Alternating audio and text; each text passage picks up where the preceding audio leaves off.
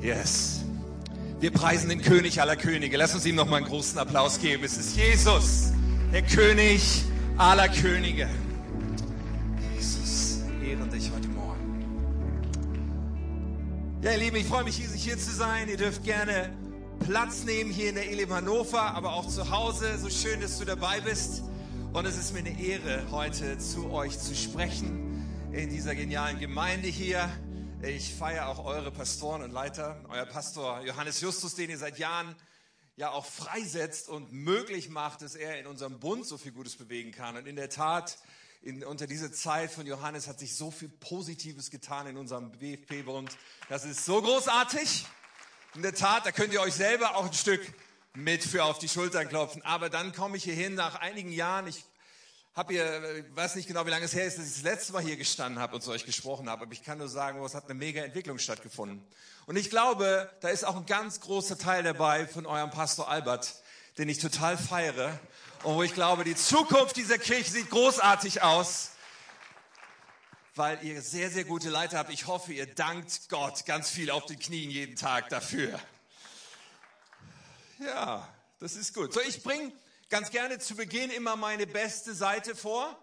Und das sind definitiv die vier Frauen, mit denen ich mein Leben teilen darf. Und ihr seht, da hat sich jetzt auch ein junger Mann mit aufs Bild geschlichen. Ja, meine große Tochter, die Marie, hat sich vor ein paar Wochen nämlich verlobt. Und so wächst die Familie ein bisschen und ich bin begeistert darüber. Und meine Frau Katja lässt euch herzlich grüßen. Sie ist ja auch Pastorin bei uns in der K21, so sie ist dort heute eingebunden. Äh, Leonie und Julie und wie gesagt Marie und Bong, meine Family. Was für geniale Menschen. Ich bin ein gesegneter Mann, ganz ehrlich. Hey, und ich habe eine Botschaft mitgebracht heute Morgen. Eine Botschaft, von der ich glaube, dass Gott zu dir sprechen möchte dadurch. Und ich glaube, es ist gut, wenn wir große Erwartungen haben. Nicht so sehr Erwartungen an Tim, sondern wirklich Erwartungen an Gott und dass Gott zu uns spricht. Und ich glaube, dass die Botschaft heute so ein Schlüssel sein kann dafür, besonders wenn wir uns geistlich vielleicht schwach fühlen. Besonders wenn wir vielleicht solche Sachen sagen wie, ja, ich, Gott redet gar nicht so viel zu mir persönlich.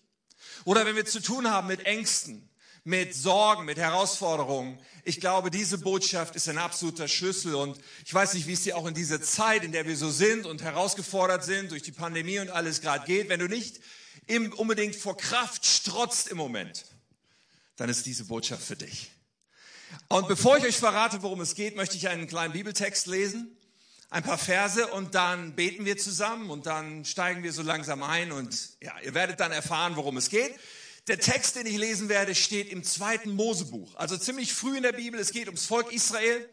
Und äh, die Situation war ja, das Volk Israel wurde von Mose aus der Sklaverei geführt, aus Ägypten heraus. Nun waren sie in der Wüste und Mose war auf einem Berg und zwar schon ziemlich lange. Dort hatte er eine Begegnung mit Gott. Er empfängt die zehn Gebote und alle möglichen Dinge passieren dort in dieser Situation. Aber das Volk Israel ist unten und fragt sich, was ist bloß mit dem Kerl? Kommt er eigentlich nochmal wieder? So, das ist die Situation, 2. Mose 32. Wir lesen die Verse 1 und 4. Als das Volk sah, dass Mose noch immer nicht vom Berg herabkam, versammelte sich um Aaron und sagte zu ihm, komm, mach uns Götter, die vor uns herziehen. Mach uns Götter. Aaron nahm das Gold von ihnen, steht dann in Vers 4, schmolz es ein und verwendete es dazu, mein Götzenbild in Form eines Kalbes anzufertigen. Da riefen die Leute, das, also das goldene Kalb, was da gerade produziert worden war, das ist dein Gott Israel, der dich aus Ägypten geführt hat. Faszinierende, krasse Geschichte, wie ich finde. Und wir beten kurz zusammen. Herr himmlischer Vater, wir glauben dir. Wir vertrauen dir. Du bist Liebe. Du möchtest jedem Einzelnen von uns begegnen mit deiner Liebe und möchtest zu uns sprechen heute. Und das ist der Grund und die Zuversicht, dass ich hier stehe, Herr. Nicht, weil ich was zu sagen habe, sondern weil du was sagen möchtest. Und ich bete, sprich zu unseren Herzen. Präge unsere, unsere Sicht, offenbare dich. Und wir wollen dir alle Ehre geben und wollen unsere Herzen ganz weit aufmachen für dich. Amen. Ich weiß nicht, wie es euch geht. Ich bin so einer, ich liebe das Meer. So, ich liebe den Ozean und ich liebe auch, wenn da Wellen toben oder so, also nicht so ostseemäßig, sondern es darf schon Atlantik sein oder sowas, ja, wo richtig Wellen kommen. Ich mag das. Und die Tage irgendwann neulich hat meine Tochter Julie, meine Jüngste, so eine alte Geschichte aufgewärmt, die Papa gut fühlen lässt, muss man schon sagen. Denn sie hat sich so erinnert, wie ich sie einmal gerettet habe. Äh, naja, also jedenfalls, wir waren im Atlantik in einem Urlaub und die Wellen waren wirklich krass an dem Tag. Das waren so richtig zwei Meter und mehr große Wellen. So, und ich war mit meiner Tochter rausgeschwommen. Und wenn man so ein bisschen weiter draußen ist, dann geht das immer mit den Wellen. Das Problem ist, wenn man dann zurück an Land möchte. Und von hinten kommen diese Brecherwellen an. So, und wir waren auf dem Weg wieder raus, wollten an Land gehen und ich sehe aus dem Augenwinkel, dass so eine Riesenwelle sich auftürmt. Man spürt das ja so. Das Wasser fängt so an, an den Beinen zu ziehen. Und dann habe ich meine Tochter geschnappt und sie ganz hochgehoben über meinen Kopf.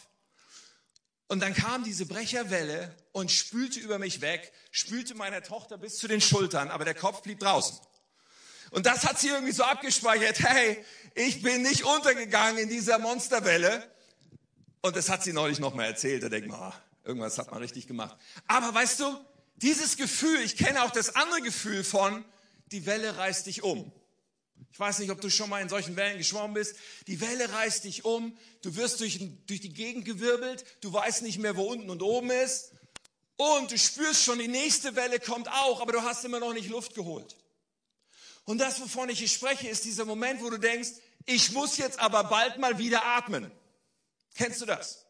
Du bist unter Wasser und denkst, jetzt muss ich bald mal wieder atmen. Wir haben nämlich einen Atemreiz. Ja, ich glaube, man spricht nicht von einem Reflex, aber im Grunde ist es sowas ähnliches. Wir können nicht besonders lange aushalten, nicht zu atmen. Stimmt das? Wir müssen immer wieder atmen. Ja, man kann mal so ein paar Minuten, wenn man sich wirklich trainiert, vielleicht ohne Atmen auskommen. Aber Sauerstoffmangel ist ein Problem, weil wenn wir Sauerstoffmangel haben, werden wir bewusstlos und schließlich kann uns das das Leben kosten, wenn wir nicht mit Sauerstoff versorgt sind. Nun, mein Hintergrundbild vielleicht können wir das kurz sehen, ist heute ein Taucher. Und den habe ich ganz bewusst ausgewählt, weil dieser Taucher ist jemand, der ins Wasser steigt, in eine Umgebung, die eigentlich lebensfeindlich ist für ihn, oder? Wenn wir im Wasser sind als Menschen, dann ist das eine Umgebung für uns, in der wir eigentlich nicht leben können. Wir können nämlich nicht Luft holen unter Wasser. Wir sind keine Fische, nur falls du es noch nicht wusstest. Wir können im Wasser nicht atmen. Dieser Taucher ist aber smart gewesen. Der ist nicht einfach so ins Wasser gegangen, sondern der hat sich so eine Flasche auf den Rücken geschnallt. Er bringt sich seine Atemluft, er bringt sich seinen Sauerstoff selbst mit bei seinem Tauchgang. Und ich habe so gedacht, was für ein geniales Bild, für eine geistliche Wahrheit, die für uns alle gilt, wenn wir zu Jesus gehören. Wir sind nämlich wie dieser Taucher. Wir sind nämlich in einer Umgebung, in der wir geistlich gesehen eigentlich nicht überleben können. Wir sind in einer Umgebung, die wie dieses Wasser uns nicht erlaubt, geistlich gesehen, zu atmen. Wir sind in einer Umgebung, die lebensfeindlich ist und wo wir unbedingt Sauerstoff brauchen, um darin zu überleben. Jesus spricht davon, er betet ja an dem letzten Abend für seine Jünger, für seine Nachfolger, übrigens nicht nur für die, die damals bei ihm waren, sondern er betet explizit in dem Gebet in Johannes 17 auch für dich und mich, für alle, die noch kommen werden. Und er betet in diesem Gebet und sagt, Sie, das sind wir, also die Nachfolger von Jesus, Sie gehören genauso wenig zu dieser Welt wie ich, sagt Jesus. Und dann betet er zu seinem himmlischen Vater, wie du mich in die Welt gesandt hast, so sende ich sie in die Welt. So Jesus macht deutlich, wir sind in einer Welt und wir sind sogar hineingesandt in eine Welt, zu der wir aber nicht gehören. Das ist nicht unser Zuhause. Paulus sagt, der, der Himmel, unsere Heimat ist der Himmel. So diese Realität zu verstehen, ist so unglaublich wichtig. Und zu verstehen, was es braucht, um trotzdem leben zu können in einer Welt, die eigentlich lebensfeindlich ist für Christen. Das klingt vielleicht ein bisschen strange, aber glaub mir, wir kommen dahin, dass wir das anschauen und verstehen. Nun, das Bild vom Taucher hat allerdings auch eine Grenze, weil ganz ehrlich, wenn ich unter Wasser bin, ist mir völlig klar, ich bin im Wasser, ich kann hier nicht atmen. Oder? Das, das, das Gefühl allein auf der Haut sagt mir, Mund schön zulassen, hier kannst du nicht atmen. Aber eigentlich in dieser Welt ist es so ein bisschen anders. Wir können sehr wohl in dieser Welt sein und uns gar nicht richtig bewusst sein, darüber, dass das, was wir hier atmen können, sehr wohl atmen können, nichts ist, was uns leben lässt. Das ist vielleicht vergleichbar mit der Situation eines Feuerwehrmanns, der sich auch eine Sauerstoffflasche auf den Rücken schnallt, wenn er in bestimmte Situationen geht. Das ist vielleicht vergleichbar mit einem Raum, der gefüllt ist, gefüllt ist mit Kohlenmonoxid. Ich weiß nicht, ob du weißt, was das bedeutet, aber Kohlenmonoxid entsteht, wenn etwas verbrannt wird. Und wenn der, wenn der Gehalt von Kohlenmonoxid in der Luft zu groß ist, dann werden wir vergiftet. Aber das Problem sogar dabei ist, dass wir zunächst bewusstlos werden. Und dann sterben wir aufgrund der Kohlenmonoxidvergiftung. Meine Predigt heute heißt Sauerstoff. Aber wir leben in einer Welt, die uns nicht Sauerstoff anbietet. Und ich werde gleich in einem Augenblick auch deutlich machen, was dieser Sauerstoff eigentlich ist. Denn Fakt ist eins, das, was im Natürlichen gilt und was ich mit diesen Bildern versuche zu illustrieren, gilt auch geistlich. Und das lautet, wir atmen immer. Wir atmen immer. Ja, im Natürlichen drei, vier, fünf Minuten, vielleicht wenn du dich trainierst, schaffst du das ohne Atmen. Aber ansonsten, wir atmen immer. Und das geistliche Atmen, was uns ausmacht als Menschen, ist etwas anderes und das ist Anbetung. Der Mensch betet immer an. Was bedeutet das? Ich meine, ganz offensichtlich beten nicht alle Menschen Jesus Christus an. Ja, das stimmt. Der Mensch betet nicht unbedingt Gott an, aber immer betet er etwas an. Es spielt überhaupt keine Rolle, ob wir uns dessen bewusst sind oder ob wir uns dessen nicht bewusst sind, aber wir beten immer etwas an. Und wir müssen heute uns mit etwas beschäftigen, weil ich glaube, es hat so viel damit zu tun, dass wenn wir schwach sind oder dass wenn wir Gott nicht hören oder dass wenn wir irgendwie Ängste und Sorgen uns plagen und diese Dinge, dass uns etwas fehlt, nämlich Sauerstoff. Wir beten immer etwas an, nur nicht zwangsläufig Gott. Nun, ich werde heute über Anbetung sprechen und ich werde mit uns sieben Wahrheiten teilen über Anbetung. Und die erste ist, wir sind geschaffen, um anzubeten. Gott hat uns so gemacht. Das ist der tiefere Grund, warum wir immer anbeten. Und jetzt kommen wir zurück zu der Geschichte, die ich gerade im Eingang gelesen habe, aus äh, 2. Mose. Denn diese Story illustriert das so krass. Dieses Volk Israel hatte Gott erlebt auf heftigste Art und Weise. Gott hatte Wunder und Wunder und Wunder gemacht und eigentlich war für sie völlig klar, wen beten wir an als Volk?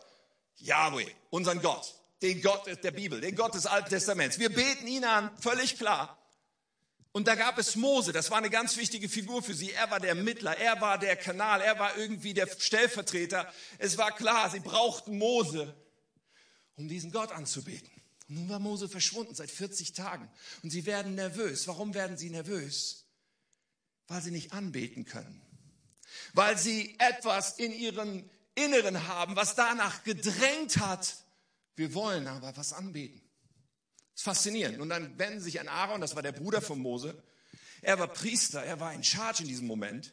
Und leider versagt er in diesem Moment. Weil Aaron in dieser Situation lässt sich darauf ein und schafft einen Götzen, schafft ein goldenes Kalb, schafft einen Gegenstand nach dem Motto, jetzt haben wir wieder endlich etwas, um anzubeten. Und wir aufgeklärten Mitteleuropäer heute sagen, das bin doch nicht ich.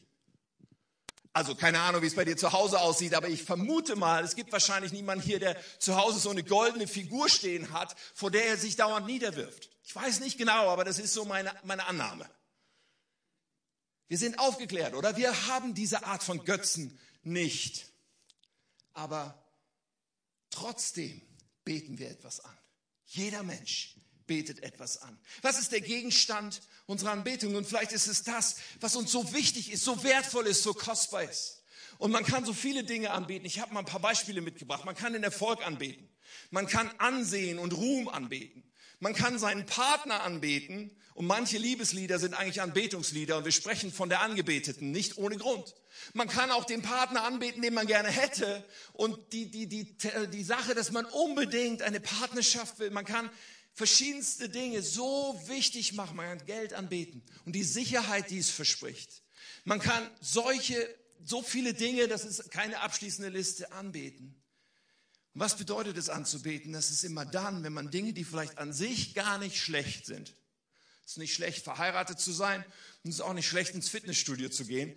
Aber wenn wir irgendetwas davon so wichtig machen, dass es wichtiger ist als Gott, wenn irgendetwas davon sich verbindet mit Glaubenssätzen, mit Festlegungen. Das muss ich tun, das bin ich, das ist so unglaublich wichtig für mich.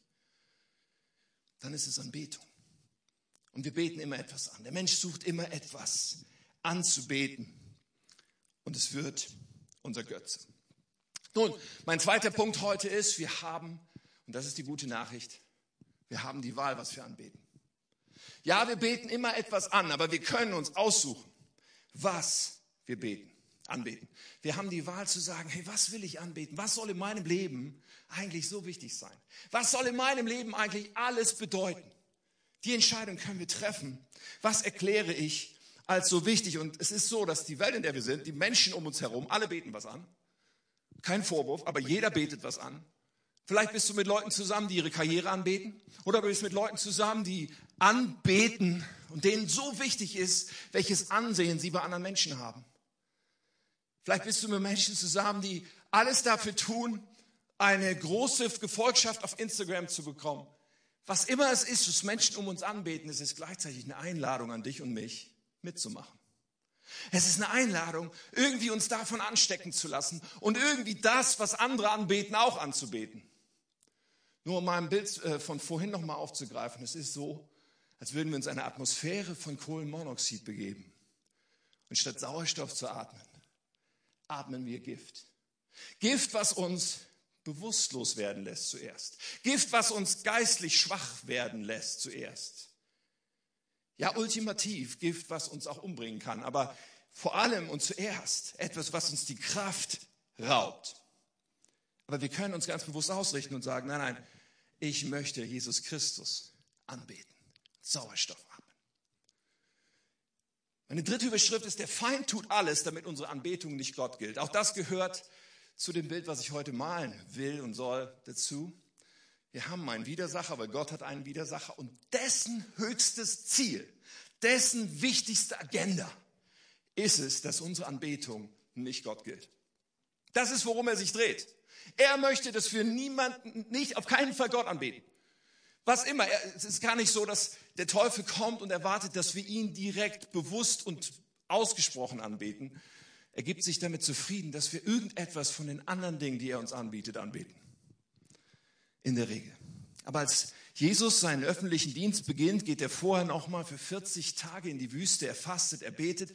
Der Teufel versucht ihn und führt ihn dann auf eine Höhe. Wir lesen das in Lukas 4. Er führt ihn auf eine Höhe, zeigt ihm alle Königreiche der Welt in einem Augenblick und sagt zu ihm, ich will dir Macht geben über all diese Länder und all ihre Reichtümer, denn ich verfüge über sie und kann sie geben, wem ich will. Der Teufel redet hier zu Jesus.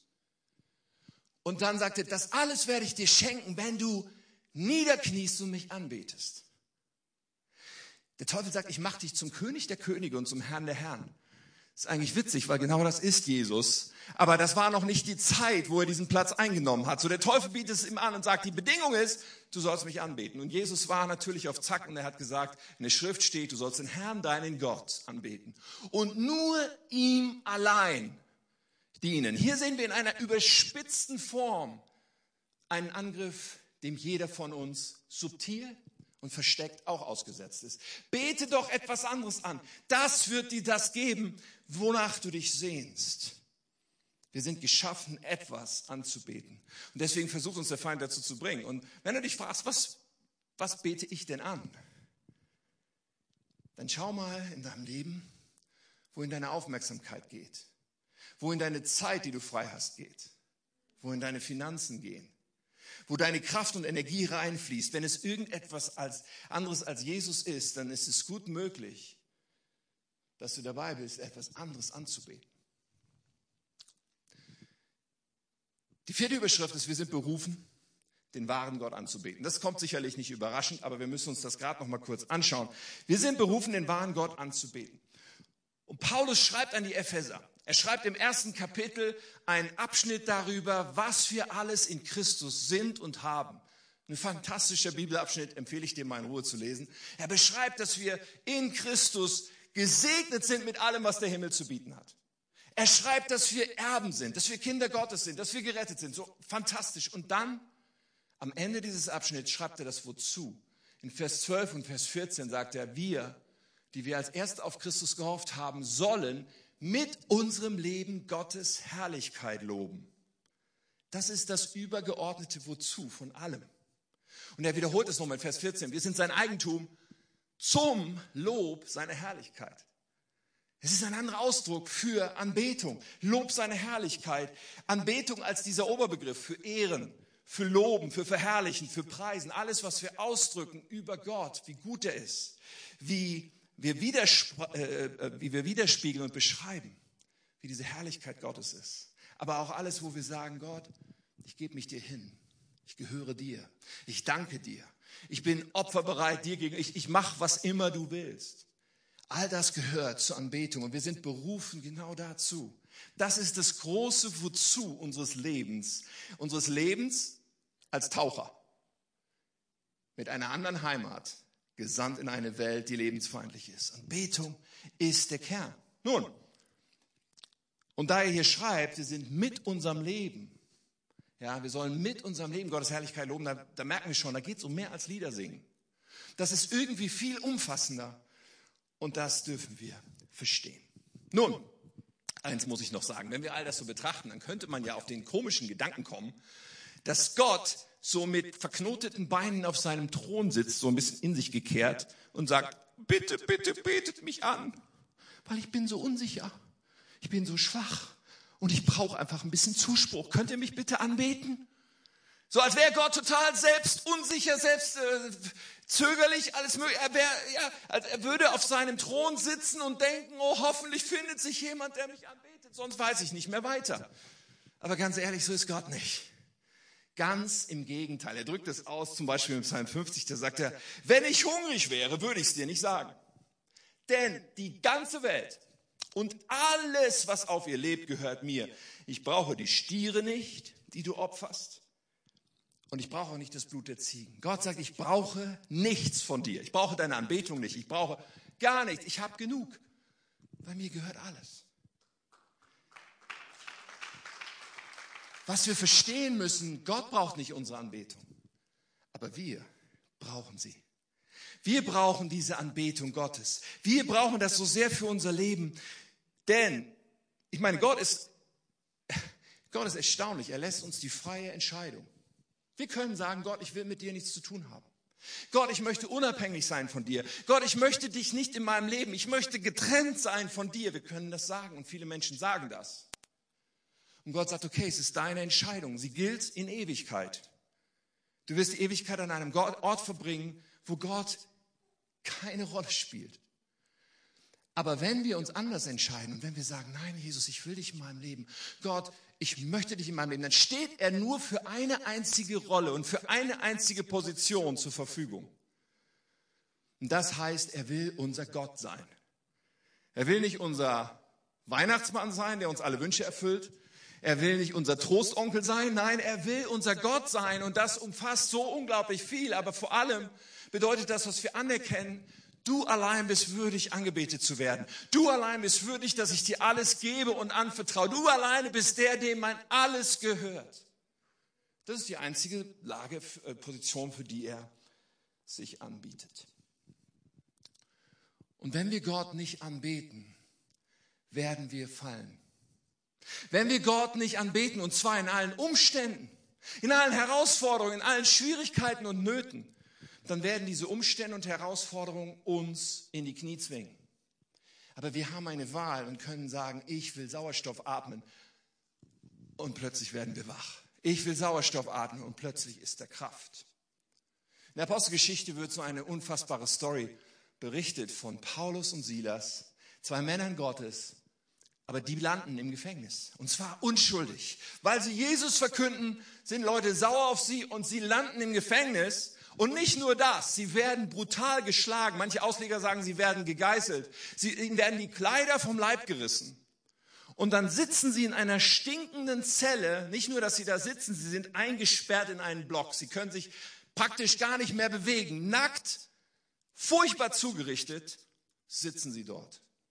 Und wir lesen von ihnen Apostelgeschichte 16, Vers 25, gegen Mitternacht beteten Paulus und Silas. Sie priesen Gott mit Lobliedern und die Mitgefangenen hörten ihnen zu. Die beiden in ihrem Zustand, geschlagen und all das, sie priesen Gott mit Lobliedern.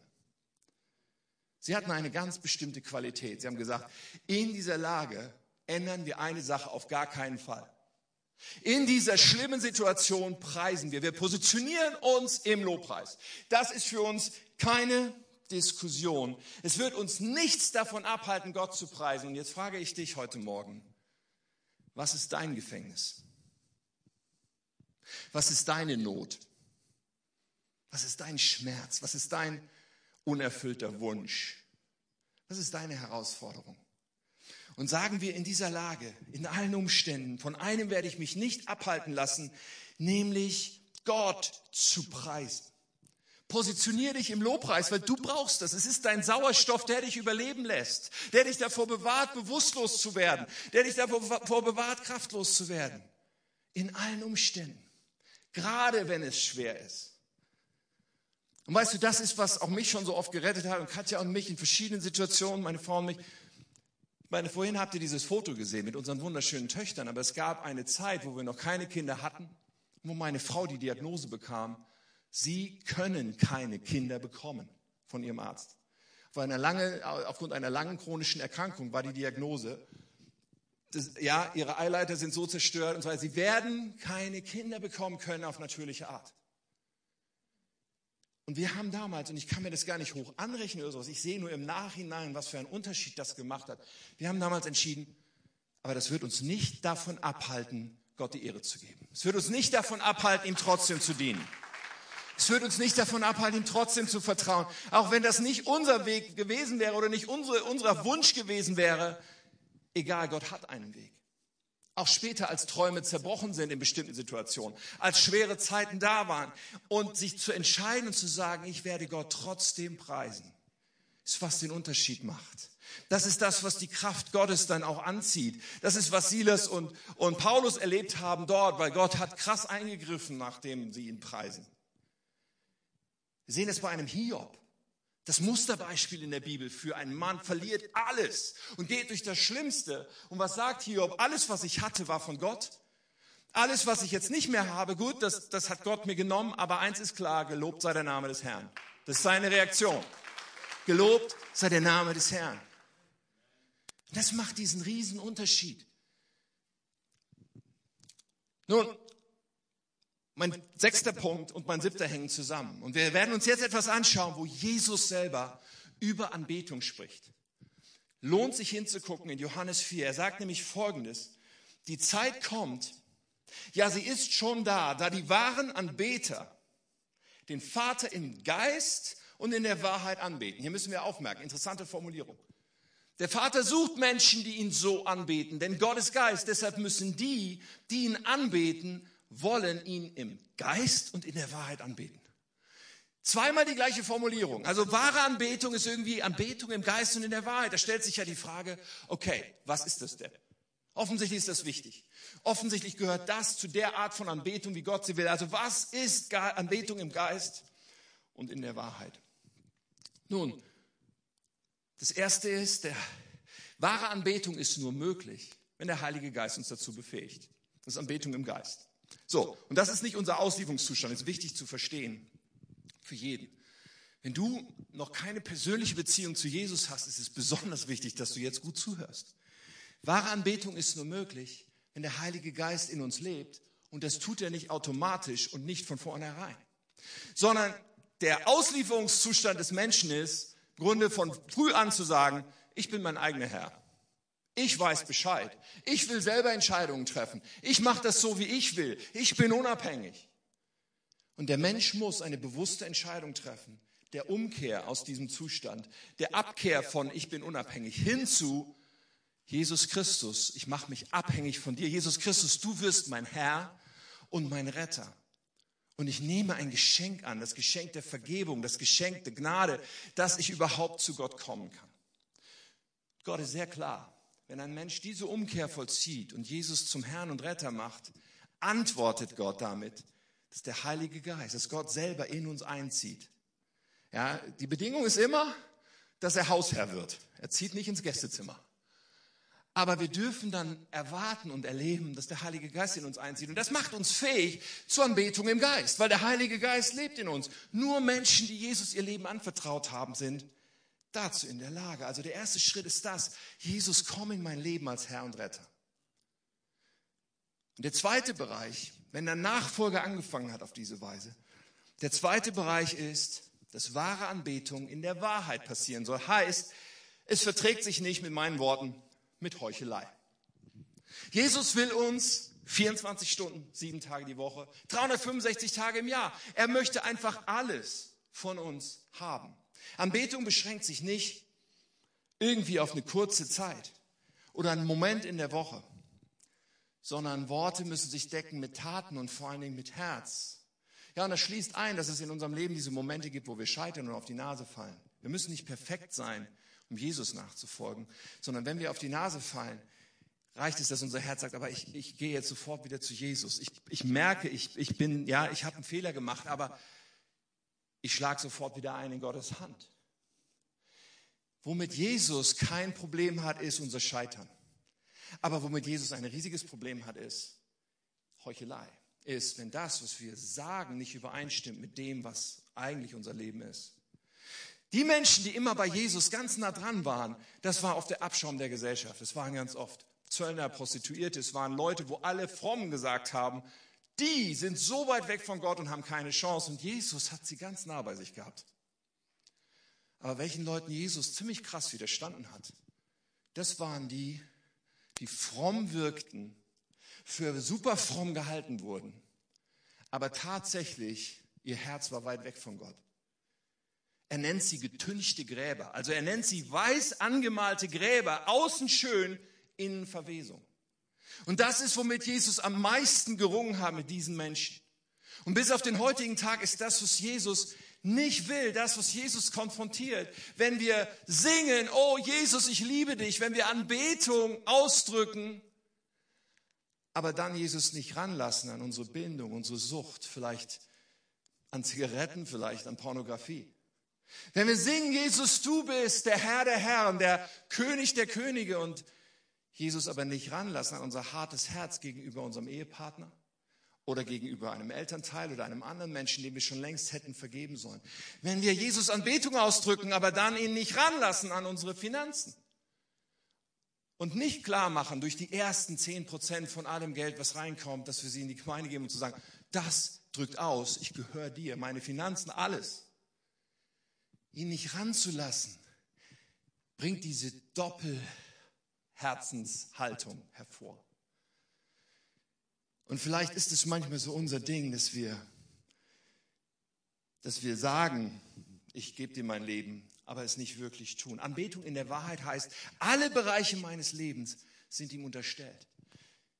Meine Beziehung, meine Zeit, mein Geld, meine Sexualität, mein Beruf, Schule, Universität, meine Kraft, alles. Anbetung in Geist und in der Wahrheit. Anbetung ist unser geistlicher Sauerstoff. Und ich hoffe, dass ich das heute in unser Herz ein bisschen reinlegen kann, dass Gott selber das tief prägt und den Zusammenhang für uns herstellt per Erkenntnis. Okay, das ist der Grund, warum ich mich manchmal Gott fernfühle. Das ist der Grund, warum manchmal die Kraft fehlt. Und ich möchte zum Schluss dir eins mitgeben, nämlich mach Anbetung zu etwas Selbstverständlichen in deinem Leben. Mach Anbetung von Jesus zu etwas Selbstverständlichen. Und dafür gibt es zwei Ansatzpunkte aus meiner Sicht, vor allem. Und der eine Ansatzpunkt ist sonntags. Und wir denken vielleicht zuerst an Sonntags. Und wir denken an diesen Moment, wo wir zusammenkommen oder zu Hause vom Bildschirm sitzen und Gott anbeten. Und es ist gut, wenn das eine sehr feste Gewohnheit ist und wenn das sehr unumstößlich klar ist, weil es so einen Anker setzt. Aber ganz ehrlich, Corona ist für mich auch sowas wie ein Anschlag auf Anbetung. Weil es uns erstmal alle gezwungen hat, zumindest was diesen Moment, dieses einmal in der Woche ganz bewusst, wir kommen zusammen, wir singen Lieder zusammen, irgendwie in Frage gestellt hat und wir uns alle überlegen müssen, wie gehen wir jetzt damit rum, ob wir zu Hause sitzen oder hier sind, beten wir trotzdem von Herzen an. Und aktuell ist so vieles anders. Wir können vielleicht nicht laut mitsingen, ohne Maske rum, ja, schreien oder sowas, keine Ahnung. Aber wir können trotzdem im Herzen anbeten. Wir können trotzdem es zu unserem Herzen machen, was wir dort ausdrücken. Auch zu Hause. Der Vorteil ist, du kannst laut mitsingen zu Hause. Aber die Frage ist, tun wir das auch? Nutzen wir auch diese Gelegenheit? Nun, das ist der eine Ansatzpunkt, das zur festen Gewohnheit zu machen. Aber das alleine ist zu wenig. Es braucht eben auch neben Sonntags das Alltägliche. Zum Tagesstart zu sagen, Jesus, ich bete dich an, ich liebe dich, ich gehöre dir. Ich mache morgens oft einen Spaziergang und bete in Sprachen und dann, dann drücke ich Gott aus, dass ihm mein ganzes Leben gehört, jeder Bereich, dass jeder Worte, Taten, alles heute von ihm regiert werden soll. Zum Tagesstart, aber auch zwischendurch. Auch zwischendurch zu sagen, ich nehme mir immer wieder diesen Moment, wo ich Anbetung ausdrücke. Und ich habe ganz oft so ein Lied, was mich begleitet für eine gewisse Zeit. Irgendwie ein Lied, was gerade für mich oh, da etwas ausdrückt. Und dann, wir haben heute alle, keine Ahnung, Kopfhörer und ein Handy. Ich mache mir das Lied an und dann singe ich. Und dann bete ich Gott einfach an mit einem Lied. This is the air I breathe. This is the air I breathe. Your holy presence living in me. Und vielleicht singe ich nicht schön. Vielleicht treffe ich den Ton nicht. Aber diese Momente helfen mir, mein Herz auf Gott auszurichten und zu sagen, du bist der, den ich anbete. Ich mache dir so Mut in deinem Alltag, diese Momente zu nehmen, diese Momente zu suchen, Gott anzubeten. So, wir wollen jetzt gleich zusammen beten und ich frage dich, wie steht's um deine Anbetung? Ich lade dich ein, heute A, eine Entscheidung zu treffen, in diesem Moment zu sagen, wow, ich, ich will ganz bewusst Sauerstoff atmen, ich will Jesus anbeten, sonntags und alltags. Ich will das zu etwas Selbstverständlichen in unserem Leben machen. Aber natürlich geht dann von dieser Entscheidung aus, dass wir sagen, heute, morgen, diese Woche, diesen Monat, darüber hinaus, wir schaffen Gewohnheiten. Wir tun das. Jesus, du bist, was wir wirklich zum Leben brauchen. Wir sind, wir sind Himmelsbürger. Wenn unser Leben auf dieser Erde nicht kraftvoll ist als Himmelsbürger, dann brauchen wir Sauerstoff. Amen. Ich lade dich ein, dich auszuschrecken zu Gott. Wenn du magst, darfst du aufstehen. Wir wollen beten zusammen.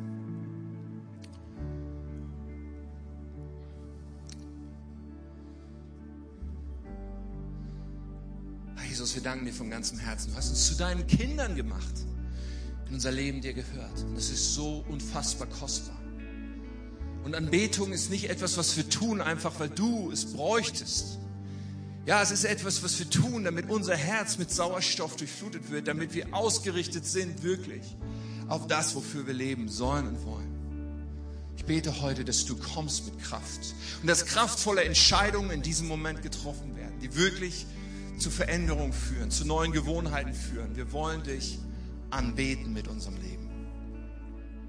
Und in Jesu Namen bete ich, dass du mit deinem Licht hineinstrahlst in alles, was sonst in unserem Leben manchmal diesen Platz einzunehmen droht. Dass wir etwas anbeten, dass wir in etwas Sicherheit suchen, was nicht du bist. Komm, Jesus, wir liefern dir das aus. Beten dich an, denn du bist der Einzige. Du bist der Einzige, dem Anbetung gebührt. Du bist würdig, dass wir dich ehren und nur dich. Dass wir dich anbeten und nur dich. Und eine Frage möchte ich einfach noch stellen. Auch für dich zu Hause, aber auch hier im Saal. Ich habe von Anbetung im Geist gesprochen. Ich habe davon gesprochen, dass die Voraussetzung für alles, worüber wir hier reden, ist, dass unser Leben Jesus Christus voll und ganz anvertraut ist. Ich möchte dich heute fragen, kennst du Jesus? Kennst du ihn persönlich? Hast du dein ganzes Leben ihm anvertraut? Das ist der Start. Du wirst nicht zu einem Christen dadurch, dass du bestimmte Dinge tust oder dadurch, dass du in einer Kirche irgendwie bist, auch wenn das alles wichtig ist. Aber das, was uns zu einem Christen macht, zu einem Kind Gottes macht, ist, dass wir Jesus Christus unser Leben anvertrauen. Als Herrn und als Retter. Also ich möchte dich einladen, heute diese Entscheidung klar zu machen. Wenn du merkst, es ist dran, zum ersten Mal, dass du dich Gott entgegenstreckst, dann tu das heute und wir beten gleich zusammen. Du kannst dir dieses Gebet leihen und kannst es zu deinem machen. Vielleicht ist es auch eine Erneuerung, die nötig ist bei dir.